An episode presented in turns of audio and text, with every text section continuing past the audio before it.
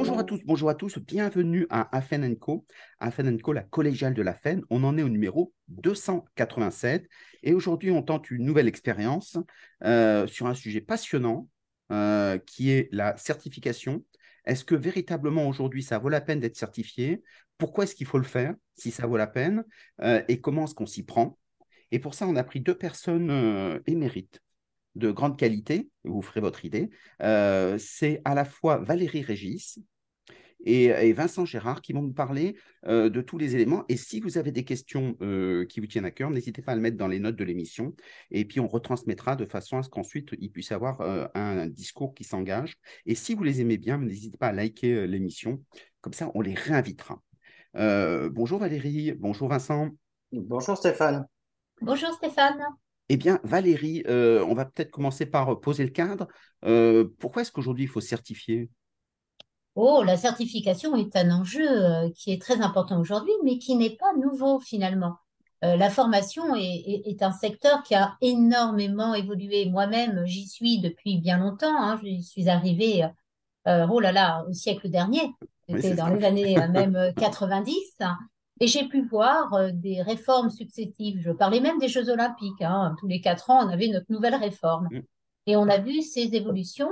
Et en même temps, on voyait qu'il était important de trouver une réponse aux écarts que l'on constatait entre les résultats de la formation et les vrais bénéfices terrain. Beaucoup se plaignaient que euh, finalement on se formait, certes, les gens sortaient de la formation très contents, très très content. Mais mhm. voilà, qu'est-ce qu'il en restait un jour après, trois jours après, dix jours après? Et quand on faisait des enquêtes un petit peu à froid, on s'apercevait que finalement, même si la formation était excellente et se passait très très bien, bah, dans la mise en application, dans la vie professionnelle, il y avait des écarts. Et donc, au donc ça serait plutôt pour avoir un ROI euh, Oui, aussi. oui, euh, pour avoir un retour sur investissement, autant pour l'entreprise dans son investissement que pour le collaborateur dans son employabilité. Et euh, tout le monde sait bien que euh, l'employabilité aujourd'hui euh, est devenue un, maître mot et que plus ça va, plus les parcours sont courts, plus les, les, les, temps pour être, je dirais, en adéquation avec les besoins de l'emploi et de l'entreprise sont courts et la formation est devenue pour le coup indispensable. On ne peut absolument pas faire tout un parcours de vie sans se former et se maintenir à jour et de s'ouvrir à de nouvelles compétences en permanence pour être en adéquation avec aujourd'hui et demain. Et demain vient très vite. Est-ce que, est que, finalement, ça ne sert pas en amont, quand on ne connaît pas l'organisme de formation, euh, à choisir le bon, celui qui serait de bonne qualité, quoi, finalement? Absolument, bien évidemment. Euh, la qualité passe par la qualité des formateurs, la qualité du parcours, mais finalement, beaucoup sur l'adéquation de ce parcours avec les besoins des entreprises, les réels besoins exprimés par les entreprises par rapport à ce qu'ils ont constaté comme manque, difficulté sur le terrain et sur lequel ils veulent justement combler par la formation et par l'acquisition de compétences. Donc oui, les organismes... Des, des besoins des entreprises ou les besoins des apprenants? Les deux. Les deux. C'est une alliance, c'est mmh. une co-construction. C'est le besoin de l'entreprise en situation de travail, mais c'est également le besoin de l'apprenant pour répondre à cette situation de travail, mais également pour lui dans son employabilité dans le cadre de la mobilité, puisqu'aujourd'hui la mobilité est aussi un maître mot, ce n'était pas le cas à l'époque de nos parents, ou peut-être à notre époque quand on était petit en tout cas. C'est vrai qu'aujourd'hui, on sait très bien qu'on va bouger dans l'entreprise ou bouger dans euh, les entreprises. On, est d'accord sur le principe. Euh, simplement, quand on prend une, formation qui est AFNOR, euh, qui est certifiée, finalement, en quoi ça, assure la mobilité? Alors, ce qui est important quand elle est certifiée, c'est de s'assurer surtout que la compétence, encore une fois, correspond aux besoins. C'est vrai que quand on a des formations non certifiées, ça peut partir tout simplement de l'envie, de l'idée, de l'expertise du formateur ou de l'organisme de formation qui veut mettre sur le marché une proposition d'offre. La certification va permettre de dire, attention, cette offre correspond à un besoin. C'est cette correspondance qui va être apportée aussi par la certification. Autrement dit, dans toutes les certifications, on fait une analyse euh, des besoins, mais dans un monde qui bouge beaucoup, dont on ne sait pas toujours où on va, finalement, comment est-ce qu'on sait les besoins dont on a réellement besoin? Cette analyse est permanente. Elle est dans une veille continue. Quand on dépose une certification, on, fait d'ailleurs ce qu'on appelle des conseils de perfectionnement. On réalise à minima une fois par an pour parler des évolutions des besoins qui remontent des entreprises, des observatoires métiers, des branches professionnelles. Encore une fois, c'est un travail collectif. Les certifications ne sont pas données à vie, on le sait très bien, entre 1 à 5 ans, très souvent 2 ans, 3 ans. On voit bien que les, parcours sont très courts, de plus en plus courts, hein, pour permettre justement l'adaptation des compétences aux besoins évolutifs du marché. Cette certification, ça apporte ça également. Alors, euh, si on veut donc une certification, est-ce que c'est la même chose que de déposer un titre au RNCP alors, dans le mot certification, il y en a plusieurs. D'ailleurs, c'est le thème aussi du jour. On parle de la certification qualité et Vincent en parlera euh, en complément, euh, et qu'on appelle aussi Calliope.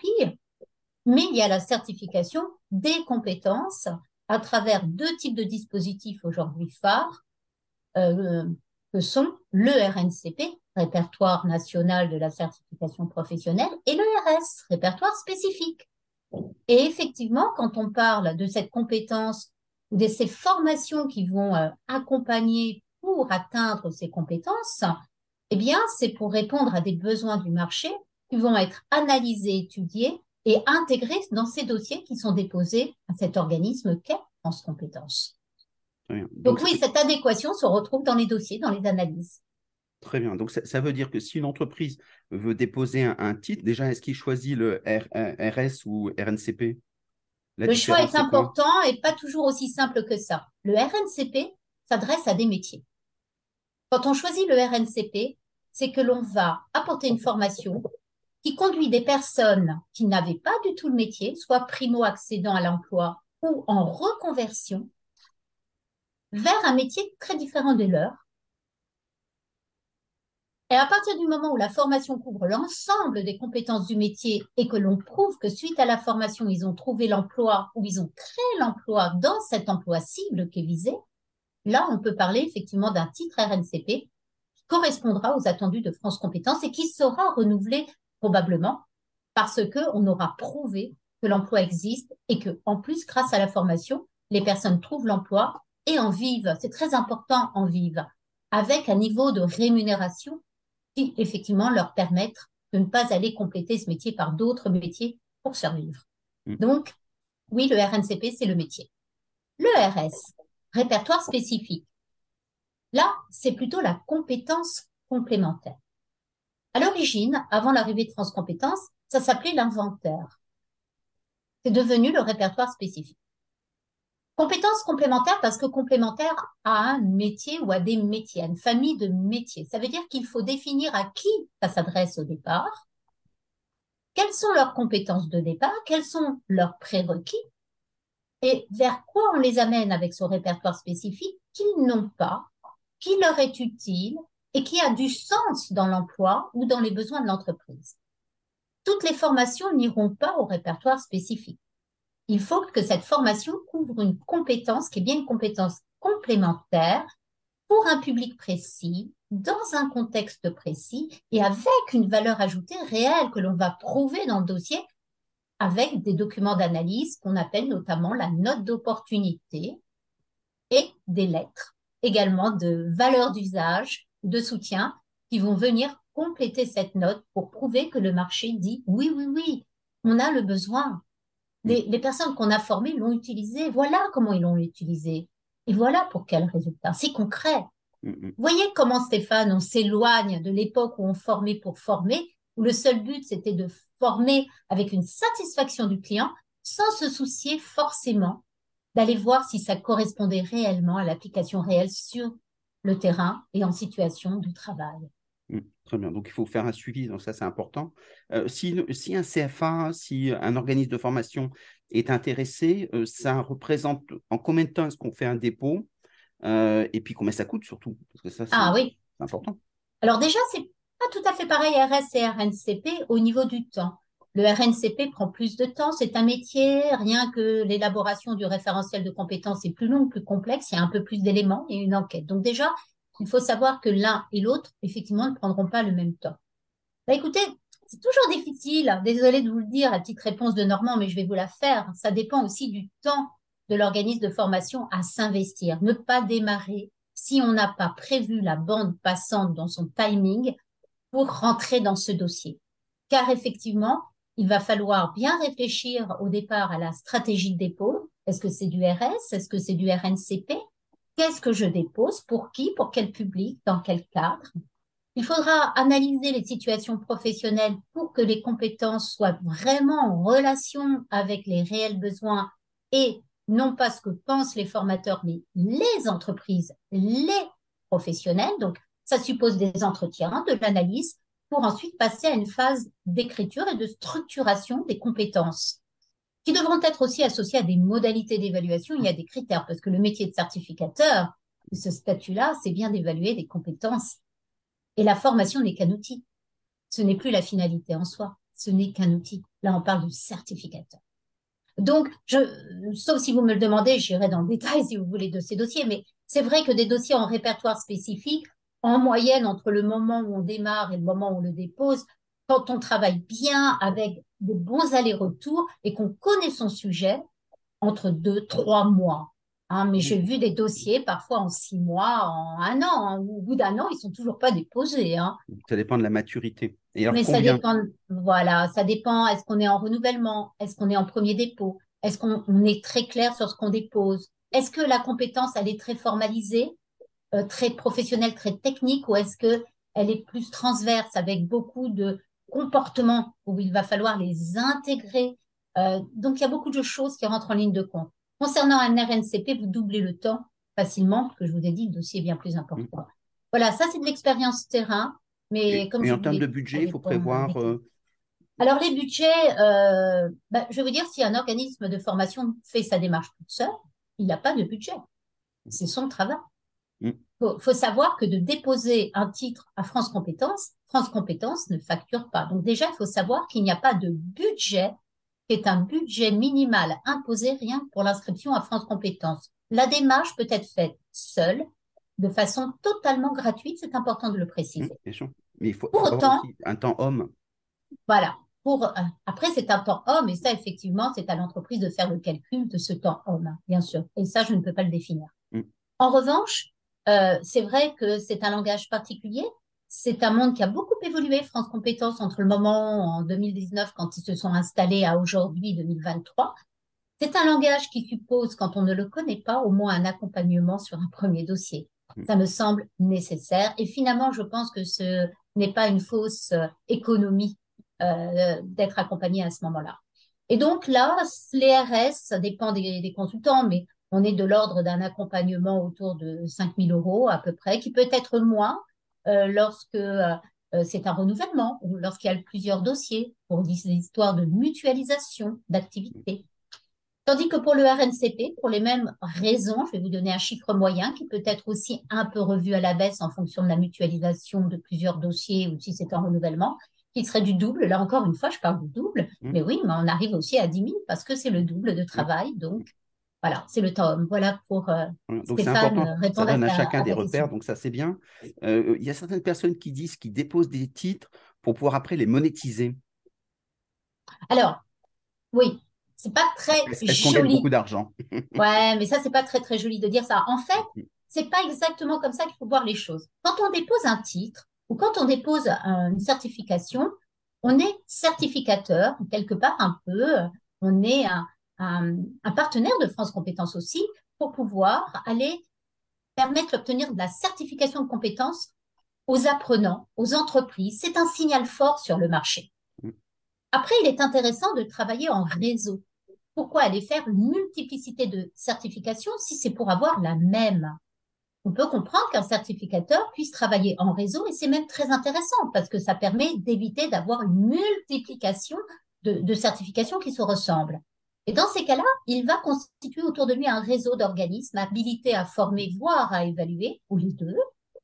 Et c'est vrai que ça suppose un travail de la part du certificateur, de le sélectionner, de le suivre, de le former, de l'accompagner, de le contrôler pour garantir la qualité, la qualité de ce réseau et, et l'égalité de traitement des candidats aussi. Ce temps-là, c'est un temps qui se monétise si vous voulez, parce que ça suppose forcément un investissement. L'intérêt pour l'organisme, c'est de bénéficier de la certification et aussi des financements, il faut le dire, hein, notamment CPF, de se faire reconnaître. L'intérêt pour le certificateur, c'est d'être en réseau, d'être présent sur le territoire, de se développer, de pouvoir aussi montrer à France Compétences qu'il représente un volume de certifiés. Après que derrière, il y a des clés de régulation financière, ça s'explique. Mais si ça s'arrête juste à l'idée de monétiser ou louer, effectivement, c'est quand même assez péjoratif et ça donne pas forcément une belle image. Donc, c'est plutôt de l'autre manière qu'il faut le voir. Et il est gardien surtout de la promesse que le titre importe. Et, ça, c'est quelque chose qui est, comme toutes les enseignes, euh, euh, qui se défend et qui est important de défendre parce que sinon, ben, ça déqualifie le titre qui est proposé. ah oui, absolument. On va proposer à Vincent d'intervenir maintenant, euh, justement en parlant de Calliope. Euh, finalement, Calliope a remplacé Datadoc, euh, qui existe toujours, d'ailleurs, il n'a pas remplacé. simplement, est-ce que finalement, un, CFA ou un organisme de formation a vraiment intérêt à, à s'inscrire sur Calliope? Là, il y a, deux, éléments, enfin même je dirais trois éléments. Euh, le premier élément, oui, parce que dans ce que vient de dire, vient d'échanger Valérie, c'est la première des choses, c'est qu'en en fait, il y a un point de jonction entre la certification et Valérie le soulignait bien, entre la certification, parce qu'on appelle tout ça certification. il, y a deux, il y a deux certifications. Il y a la certification, comme a expliqué Valérie, en ce qui concerne le RS ou le RNCP, et la certification de qualité qui est représentée par Calliope. Mais les deux sont liés, puisque si vous avez euh, un RS ou un RNCP, de toute façon, il va être, et si vous voulez l'amener en plus sur des listes CPF, vous allez être obligé d'être Calliope parce que sinon, vous n'avez pas accès aux financeurs. Donc la deuxième raison, c'est bien que si vous n'avez pas de Calliope, vous n'avez pas accès à un financeur. Quand je dis financeur, ça peut être ou bien euh, la caisse des dépôts euh, euh, sur du CPF, ça peut être pour l'emploi, ça peut être les OPCO, ça peut être la région, etc. Donc, si vous n'avez pas de Calliope aujourd'hui, vous n'avez plus accès aux financeurs. Le deuxième point, c'est que aussi, tout dépend de votre clientèle, mais si vous êtes sur un organisme de formation ou un CFA qui a affaire à des grands groupes, s'il y a appel d'offres, nécessairement le Calliope va être un butoir inexorable, c'est-à-dire que pas de Calliope, pas de bras, pas de chocolat. Euh, s'il n'y a pas de Calliope derrière, de toute façon, ça ne sert à rien. Et si vous avez fait un RS ou surtout un RNCP, si vous n'avez pas de financeur derrière, ça ne vous sert à rien. Donc les deux sont liés. Et le troisième point important, pourquoi euh, faire du Calliope, c'est aussi euh, la possibilité pour l'organisme de se structurer euh, en interne. Et puis, je vais dire, quatrième point, de donner une valeur patrimoniale supplémentaire à son organisme de formation. Aujourd'hui, tout dépend de vos clients. C'est mm-hmm. par rapport au fait que si vous travaillez avec des clients qui ne sont que sur du financement de formation fonds propres, ça n'a pas d'intérêt de faire du Calliope. Hormis le fait que si vous répondez à un appel d'offres, vous allez être coincé. Et si vous voulez vous lancer sur du RS ou du RNCP, de la même façon, ça ne sert absolument à rien.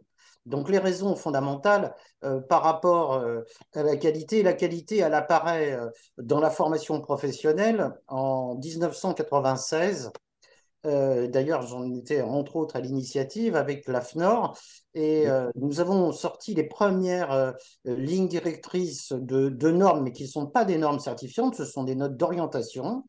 et à ce moment-là, en fait, quand c'est arrivé sur le marché, personne n'y croyait et, et ça n'a pas marché, jusqu'au moment où il y a eu Datadoc. Mm. Et Datadoc a été la première étape pour aller dans la notion de qualité. La deuxième étape, on la connaît, c'est celle de Calliope. Et celle de Calliope qui se passe, alors pour euh, ce que disait Valérie tout à l'heure, autant sur France Compétences et des commissions sur lesquelles vous passez, tandis que là, c'est aussi externe, à savoir ce qu'on appelle tierce partie, c'est-à-dire que c'est un organisme certificateur, vous en avez un peu plus d'une vingtaine, donc c'est à vous de choisir l'organisme certificateur, et euh, qui va procéder euh, en trois étapes. La première étape, c'est l'audit initial. Après, ça dépend quand est-ce que vous avez déposé votre dossier. Euh, vous avez l'audit de surveillance, c'est généralement entre 14 et 22 mois. Et ensuite, l'audit de renouvellement qui est à trois ans en principe. C'est avec le Covid que ça a un peu bougé. Mais c'est trois ans après votre audit initial. Oui, le mm. Covid a fait beaucoup de, de dégâts malgré tout. Ça a changé les règles du jeu.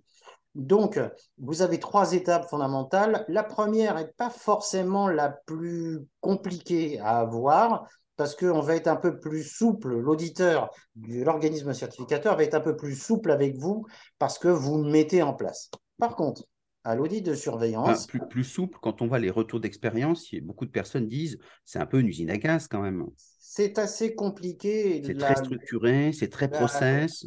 Et puis, et puis euh, bon là, je, je parle sous mon propre contrôle, mmh. mais je dirais que le, le référentiel tel qu'il a été construit à l'époque n'est pas forcément justement en adéquation avec le monde de la formation d'aujourd'hui, d'aujourd'hui et d'autant avec le Covid. Hmm. C'est-à-dire que, par exemple, un des aspects qui n'est pas, il y a deux aspects qui, sont pas, qui ne sont pas clairs ou mal mentionnés, c'est tout ce qui est en enseignement à distance, et le deuxième sur l'utilisation du RGPD. Hmm. Donc, euh, apparemment, ça n'a pas été pris en compte véritablement par le ministère en sachant, euh, et je ne vous fais pas un scoop, ou peut-être, euh, mais c'était déjà diffusé dans la presse, c'est qu'au 1er juin de cette année, il va y avoir des modifications, un certain nombre d'arrêtés qui vont modifier certaines règles Calliope. Lesquelles encore, il y a des orientations, mais ce n'est pas définitif. Donc, ça va encore bouger là au 1er juin de cette année. D'accord. Mais est-ce que finalement, quand on voit l'ensemble pour des petites structures, parce que la majeure partie des organismes de formation restent des petites structures, sur les 100 000 à peu près, euh, est-ce que c'est un, un, process qui est bien adapté Alors, je dirais oui pour vous structurer, mais euh, ça nécessite un énorme travail derrière. Alors, quand vous dites 100 000, oui, il y a à peu près 100 000 numéros de déclaration d'activité. Mais là-dessus, il n'y en a que 80 000 qui euh, rendent leur BPF, leur bilan pédagogique et financier. Alors, il y en a 20 000, on ne sait pas où ils sont déjà. Qu'il va falloir rendre bientôt. Hein, Qu'il va falloir rendre bientôt au mois d'avril. Euh, et là-dessus, on, est on, on, a eu 44 000 Datadoc et là, on est à 40 000 Calliope. Mm. Donc, euh, il y a une déperdition quand même importante, parce que si on prend le, chiffre chapeau des 100 000, euh, on n'en est qu'à 40 000, on en est moins de la moitié. Hmm. Mais peut-être qu'il n'y a pas nécessité pour certains, parce qu'ils passent en direct sur le client avec un financement sur fonds propres. Donc, ils n'ont pas nécessairement besoin d'avoir Calliope, hormis le fait que s'ils veulent répondre à un appel d'offres, quel qu'il soit, même restreint, ils seront certainement sanctionnés par le fait qu'ils ne sont pas Calliope.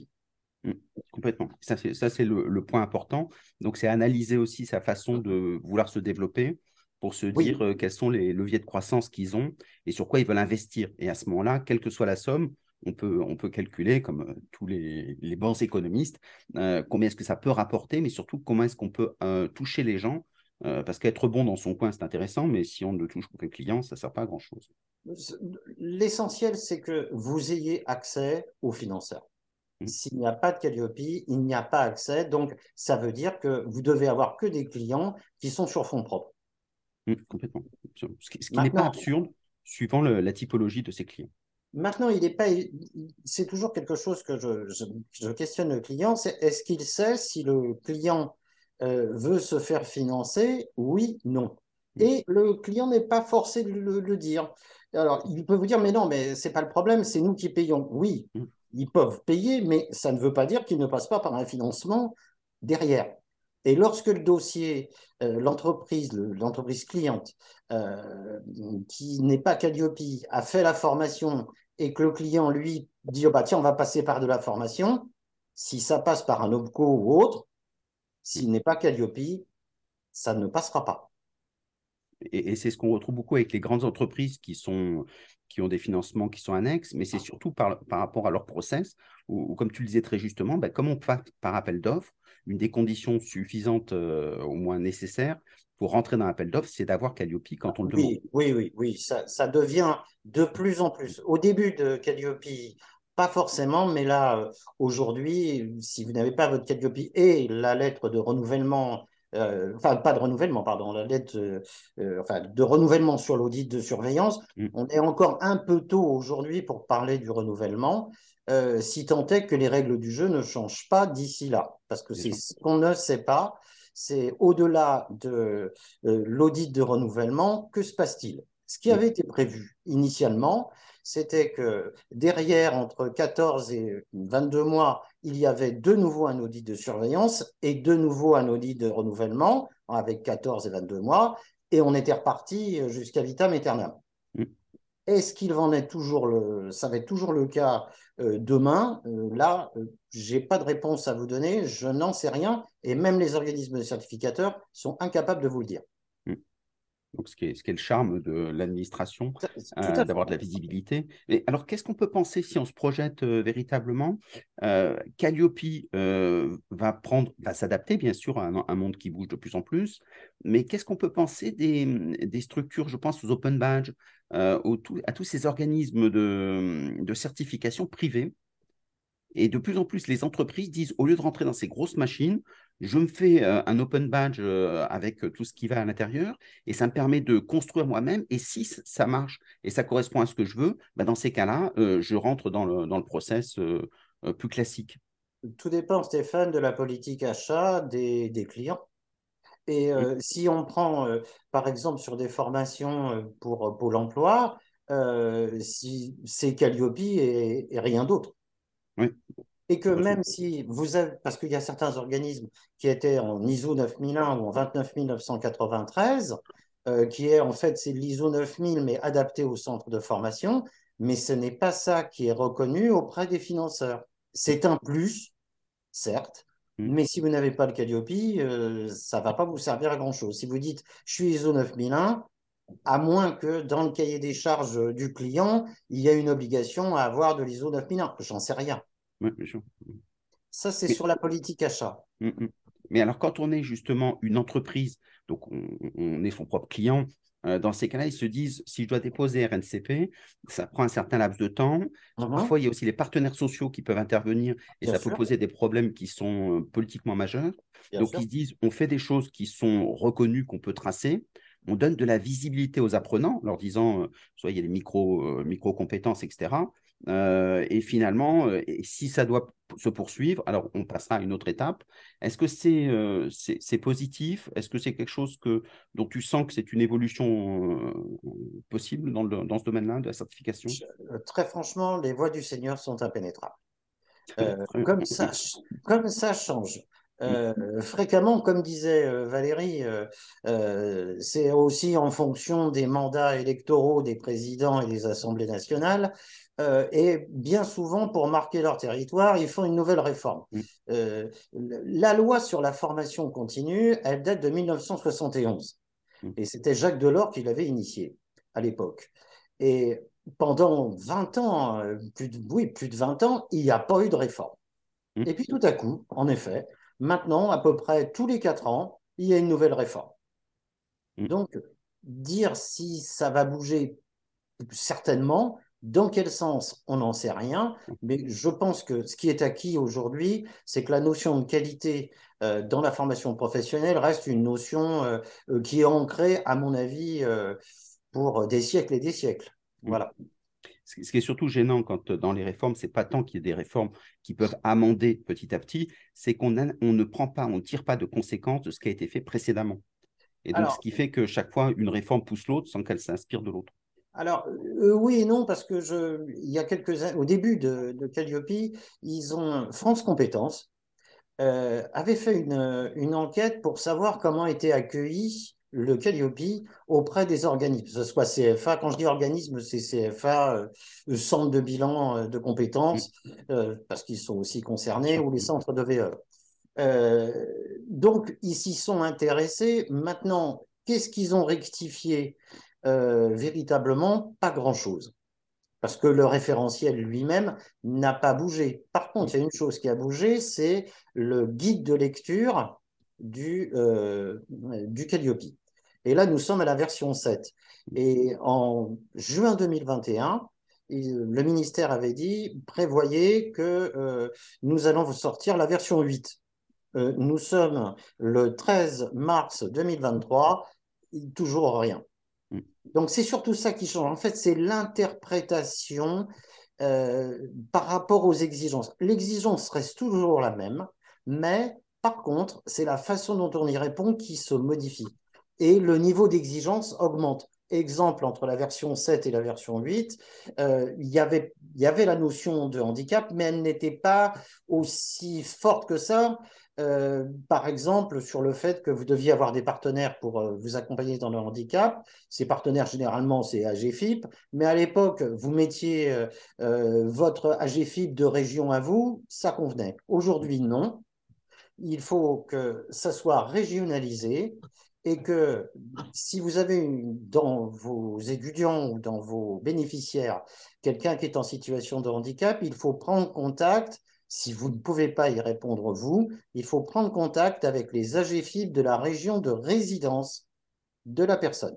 C'est-à-dire que si vous êtes sur Paris, excusez-moi de faire du parisianisme de base, mais euh, si vous êtes sur Paris, vous n'allez pas appeler votre bénéficiaire est à, Nantes. Ce sont les AGFIP de la région euh, Loire, euh, Loire-Atlantique ou Loire, je ne sais plus. Mm. Donc, vous voyez, c'est des modifications d'exigence. Le fond reste le même. Mais après, ce sont les modifications d'exigence. Tu dirais les modes opératoires? Bah, les modes opératoires, ça ne demande pas forcément la même base documentaire, parce que c'est ça dans le Calliope. Mmh. C'est que euh, on vous pose deux questions en fait lors de l'audit de certification. C'est euh, comment vous répondez aux exigences? Euh, je vais dire des indicateurs parce que je parle toujours indicateurs. Il y a sept critères et il y a 32 indicateurs. 32 pour les CFA, puisque ça varie en fonction de votre activité. Là-dessus, quand vous avez euh, répondu euh, euh, oralement, on va vous dire prouvez-le-moi. Prouvez-moi que ce que vous êtes en train de me dire et comment vous le mettez en œuvre et montrez-moi. Mm.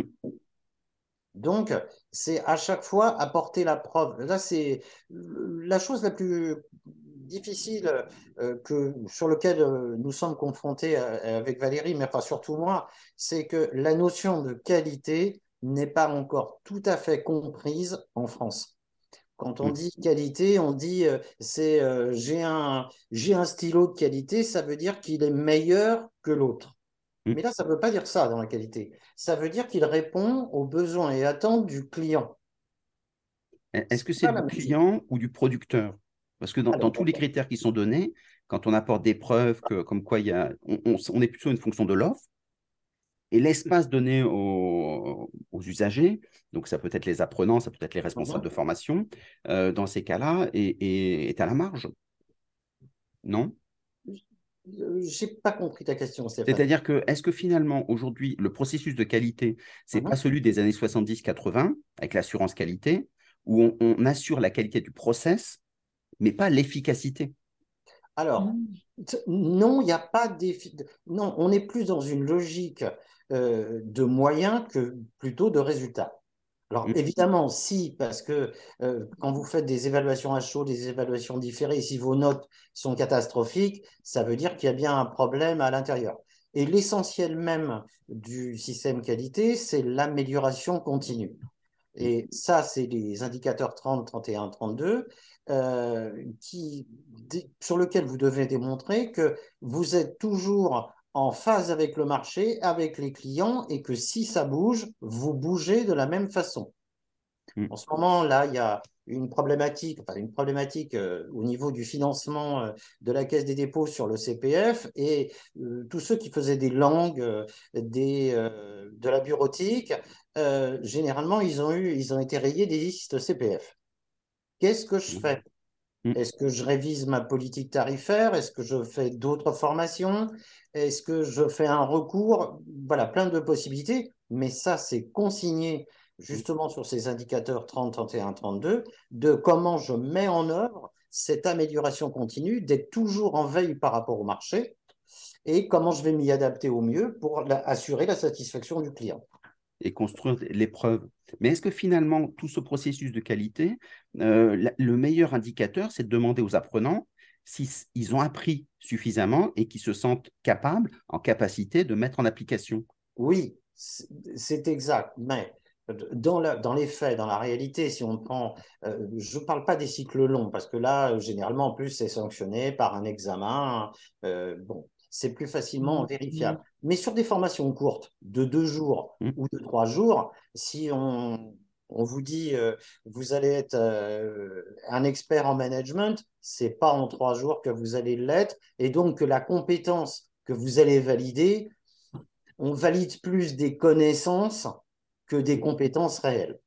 Mm. C'est-à-dire que là, c'est faire appel pour que euh, la ressource, connaissance ou savoir-faire, ou savoir-être d'ailleurs, et savoir-être, euh, doit être accompagné par l'entreprise, dans le cas où ils ne sont pas demandeurs d'emploi, évidemment, euh, doit être mis en place pour créer la compétence. C'est la différence entre l'évaluation à chaud, où on est tous contents d'être là, et parfois pas content d'ailleurs, mais ça c'est autre chose. Mm. mais, euh, c'est vrai qu'au bout de trois jours, de dire que la personne est compétente, c'est un peu difficile. D'où le fait. Sauf avoir choisi des compétences qui sont plus restreintes, parce que c'est vrai qu'être manager en trois jours. Non, c'est tout ce qui est transverse est difficilement mesurable. Euh, évidemment, si vous êtes euh, un client qui, est, qui fait du débosselage de véhicules, d'abord il est sur trois jours, je crois, ou une semaine. Mais là, il y a les exercices pratiques qui, en effet, valident où il sait le faire, où il a la compétence, où il ne l'a pas. Là, c'est facile à vérifier. Mmh. Maintenant, sur tout ce qui est transverse, mieux communiquer ou autre, difficilement. Euh, c'est toute la, difficulté qu'on rencontre avec aujourd'hui la montée en puissance, qui est un gros budget, euh, parce qu'il y a des besoins de compétences qui sont forts, des soft skills, gestion du stress, euh, en général, c'est deux, trois jours. Hein, oui, c'est ça, c'est à peu près ce type de format. Mais comment vous allez valider euh, cette compétence De toute façon, une compétence ne se valide que par rapport à quelqu'un d'externe. C'est-à-dire, où c'est un père, ou c'est un hiérarque, ou c'est euh, un prof ou un intervenant. C'est mm. pour ça que bien souvent, lorsque je vois on fait des auto-évaluations, vous ne pouvez pas vous auto-évaluer. C'est comme dans le bilan de compétences. Quand on dit c'est du bilan. Pourquoi est-ce qu'on ne peut pas s'auto-évaluer? C'est pas le quantify self, c'est pas, pas, objectif, Stéphane. Si vous croyez en vous, euh, vous dites je suis compétent, c'est une auto-évaluation. Mais ça doit être validé par un père, un manager ou, euh, ou un intervenant. Mais c'est forcément la validation se fait en externe, pas en interne. Je ne peux pas m'auto-évaluer. Et, si on met en puissance le fait que l'apprenant soit acteur, soit auteur de sa propre formation, finalement, est-ce que ça ne vaudrait pas la peine de les aider à être de meilleurs auto-évaluateurs? On sait très bien c'est c'est subjectif par définition, un manager aussi d'ailleurs c'est subjectif, mais ça veut dire que est-ce que finalement on ne monterait pas en puissance, au lieu de s'occuper du, euh, process, de s'occuper de l'apprenant en disant est-ce que tu as pu le mettre en œuvre? Qu'est-ce que tu as pu mettre en œuvre? Et donc, avec ce type d'évaluation, on aurait des matériaux intéressants. C'est exactement ce que tu évoques, euh, Stéphane. Euh, c'est ça, ça, ça, vient à la mode là. C'est, euh, excusez-moi du vocabulaire, l'eutagogie, parce qu'il y a la pédagogie qui est pour mm-hmm. les enfants, pédos, l'andragogie, andros, homme, et maintenant on met en avant l'eutagogie qui est en fait le principe euh, de mettre l'apprenant au centre du dispositif d'apprentissage. Ça existait euh, auparavant, mais c'était moins répandu. Là, euh, depuis le début de l'année, j'entends beaucoup parler de le, le, mot est à la mode, absolument. Voilà, oui, ça, ça devient à la mode. on parle beaucoup de tagogie. Bon, c'est vrai, mais il n'y a pas que la personne, surtout s'il est en entreprise, il doit être accompagné par son manager. C'est indispensable. Et, si, on prend par exemple le CPF, avec un, CEP s'il a besoin d'un accompagnement, mais le CPF, on le dit bien, il est assez grand pour se débrouiller tout seul. Alors, oui, mais. Jusqu'à quand? Jusqu'à quand? Avec les évolutions du CPF, jusqu'à quand on ne va pas mettre le CEP euh, mm, dans la validation euh, des accords mm. CPF hein, euh, Les choses évoluent, hein. encore une fois. Moi, je suis tout à fait d'accord avec Vincent et je me suis complètement. L'esprit de la réforme est là. Euh, c'est des histoires d'exigence qui augmentent, et c'est vrai aussi pour le RS et le RNCP, mais avec des interprétations qui diffèrent, ce qui rend difficile l'exercice, hein, puisque mm. quand on dépose des dossiers et quand ils sont euh, parfois instruits, il s'est passé des nouvelles interprétations qui fait que c'est très dur d'être toujours sur la cible, vu que la cible change tout le temps de, place. En tout cas, ça va peut-être se calmer, mais c'est un peu ce que l'on a, euh, ce que l'on a vécu. Donc, justement, Valérie, on, voit, mm. on voit c'est vrai qu'avec tous ces mots nouveaux, la pédagogie, la montée en puissance des pères, etc., donc il y a une vraie réflexion en se disant que finalement, c'est l'apprenant qui sera autonome, on lui donne des outils pour s'auto-évaluer.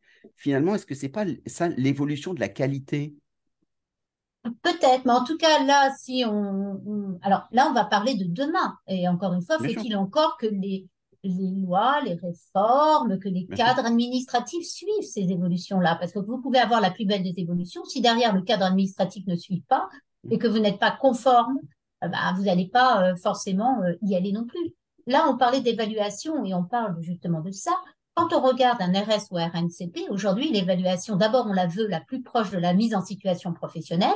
Mmh. Déjà, ça permet de vérifier les savoirs, les savoir-faire, mais aussi les savoir-être, en mettant les personnes en situation de faire. Mmh. Probablement que c'est pas toujours aussi simple, parce que vous savez bien que la compétence est vraie à un instant T, pas forcément vraie dans une autre situation de travail. Euh, Jean-Marie Briot en parle très très bien dans son bouquin et euh, c'est tout à fait juste. Euh, mais ça n'empêche qu'on fait ce genre de modalités qui sont les plus pragmatiques possibles. Et l'autre point que je voulais dire, c'est que France Compétences dans les dossiers RS et RNCP attendent qu'il y ait un jury d'évaluation, un jury de certification. Mm, mm. Et celui-ci, il doit être forcément représenté par un minimum de personnes, en général minimum de personnes, dont au moins 50% de professionnels externes qui sont pas du tout en lien avec le candidat, ni perso, ni pro, et bien sûr totalement en lien avec l'expertise visée. Donc déjà, par définition, dans le processus euh, de la réglementation euh, de la certification, il ne peut pas y avoir ce type euh, d'évaluation sans qu'il y ait une validation d'un jury externe. Bien sûr. Et, dans ce que dit Valérie, Stéphane, c'est exactement ça. C'est bien extérieur. On ne peut pas, dans un, que ce soit dans un RS ou un RNCP, si vous mettez auto-évaluation, ça passe pas. Bien sûr. Ça peut pas passer. Mais parce que finalement, c'est logique en soi. Finalement, est-ce que c'est pas le, tout le système du financement qui est en interrogation où on s'aperçoit que beaucoup d'entreprises aujourd'hui euh, euh, ont du mal à réinvestir à la fois la qualité, bien évidemment, même la formation, quand on voit les entreprises entre 50 et, et, 500, euh, je crois, et, 500 salariés, qui ont baissé de 20% l'année dernière, leur investissement en formation, en se disant, pour eux, ils se réinterrogent sur qu'est-ce qu'il faut faire. Et quand on leur pose la question, ils voient bien qu'il y a des changements c'est indispensable de se former, mais ils ne savent plus par quelle boule prendre. Euh, et donc, souvent, c'est ce genre de questions qu'on retrouve aussi en se disant est-ce qu'il n'y a pas mm. une, usine à gaz? C'est possible parce que, en, fait, il n'y a, pas de, a pas une véritable culture formation en France. Je ne dirais pas ça de l'Allemagne, je ne dirais pas ça des pays anglo-saxons. Mais là, ça a été bien, et c'est encore, je, ça, ça tente à disparaître. Parce que depuis 70, c'est pas mal, quand même. Oui, 71, oui. Oui, hum, hum, mais, hum. oui, mais c'était, on se forme, euh, on se forme pendant la période de formation, c'est-à-dire euh, euh, suite à vos études. Mais après, on n'en a plus besoin. Je vais vous prendre un exemple qui m'avait fait sourire euh, de quelqu'un que je rencontre euh, et qui se présente et me dit hein, son nom, HEC 77. oui, mais j'avais envie de lui dire, mais qu'est-ce que tu as fait d'autre depuis, depuis. 77 Il s'est passé quoi au juste? Bon, s'il y a une culture du diplôme, Mm. le fond même de la formation n'a pas toujours été bien apprécié en France, où c'était se libérer de ses obligations. Mais non, l'enjeu de la formation. Il est, c'est au sens d'ailleurs aussi de Kirkpatrick et du ROI, mm. c'est en quoi la mise en œuvre de la formation augmente notre performance à nous. Mm. Il y a eu plein d'études dans les années 90 qui ont eu lieu et en effet, il a bien été prouvé que plus le personnel était compétent, formé, etc., plus ça avait un impact sur les performances de l'entreprise en général, voire de ses concurrents. Donc, euh, c'est pas toujours acté comme ça dans les entreprises. On est encore euh, euh, dans des réflexions de bah, il faut faire de la formation parce que il faut faire de la formation. Mmh. Complètement. Et, on s'aperçoit qu'il y a une vraie demande aussi, c'est qu'avec le, le PIAC qui montre qu'il y a une baisse des compétences donc le CDE qui calcule ça, euh, on s'aperçoit que les entreprises ont conscience de ça et qu'aujourd'hui, elles se disent il faut absolument qu'on investisse parce qu'il y a des vrais enjeux en dehors des financements, il y a des vrais enjeux de formation et si on veut garder un minimum de productivité, bah, il faut investir sur, euh, sur l'humain et l'individu. Oui, tout à fait. Mais ça, c'est sur le papier, Stéphane. Et c'est vrai dans les faits. Maintenant, est-ce que c'est bien compris stratégiquement? Ça, c'est autre chose. Et ça, c'est le job des, DRH que de refaire passer ça euh, auprès du DAF, par exemple, euh, qui, euh, qui va dire oui, mais ça, ceci représente un coût et on n'est pas sûr derrière d'avoir la rentabilité. Bah, si, si tu le mènes bien, tu vas avoir la rentabilité. Pas facile de le développer auprès d'un DAF et pas facile de le calculer, mais c'est le propre aussi de tout ce qui est soft skills. C'est comment est-ce qu'on le calcule. On peut le faire, mais évidemment. Valérie, une, dernière question, puisqu'on arrive à la fin. Euh, mhm. comment est-ce qu'on fait pour choisir son partenaire certification? Je me ah! dis, je veux me certifier euh, à la limite Calliope, euh, RNCP, RS ou, AFNOR. Comment je choisis mon partenaire? Alors déjà, le partenaire qui choisit qui? Euh, il y a l'organisme certificateur qui va choisir ses partenaires organisme formation et puis l'organisme de formation qui va choisir son partenaire. Alors, quand on est organisme certificateur, euh, évidemment, dès lors qu'on paraît à la liste des résultats de la commission, et je le vois avec mes clients pour avoir accompagné plus de 130 certifications aujourd'hui enregistrées à France Compétences, ils me disent être très sollicités. Après, c'est vrai qu'il y a cette certification qui attire plus que d'autres. Le management va plus attirer qu'une certification très technique, en revanche, voilà, ils sont très sollicités. Et euh, c'est souvent l'organisme qui va aller à eux, évidemment, sauf s'il y a une volonté de ce certificateur de se rapprocher d'un autre certificateur ou d'un autre organisme partenaire parce qu'il y a des logiques commerciales de distribution de la formation. Mais sinon, c'est plutôt le certificateur qui est sollicité par l'organisme de formation qui va suivre la liste de parution des résultats de la commission, tout simplement va sur le site de France Compétences vérifier les différentes certifications existantes et en trouver certaines qui la correspondent. Mm. Ensuite, c'est pas parce qu'on a trouvé une certification que le certificateur est d'accord. C'est pour ça que l'organisme de formation va appeler plusieurs certificateurs, vérifier les conditions. Est-ce que le certificateur est d'accord ou pas d'accord? Est-ce que sa liste est close ou pas close? Quelles sont ses conditions? Est-ce que je peux les accepter? Et puis surtout, et ça je le conseille, c'est de vérifier la correspondance des compétences qui sont dans le référentiel du certificateur avec le programme de formation que l'organisme veut dispenser. Car s'il n'y a pas cette correspondance, on est en illégalité. Et le risque, c'est que le certificateur soit remis en cause par France Compétences, voire perdre sa certification. Donc, il doit être très vigilant à cette correspondance.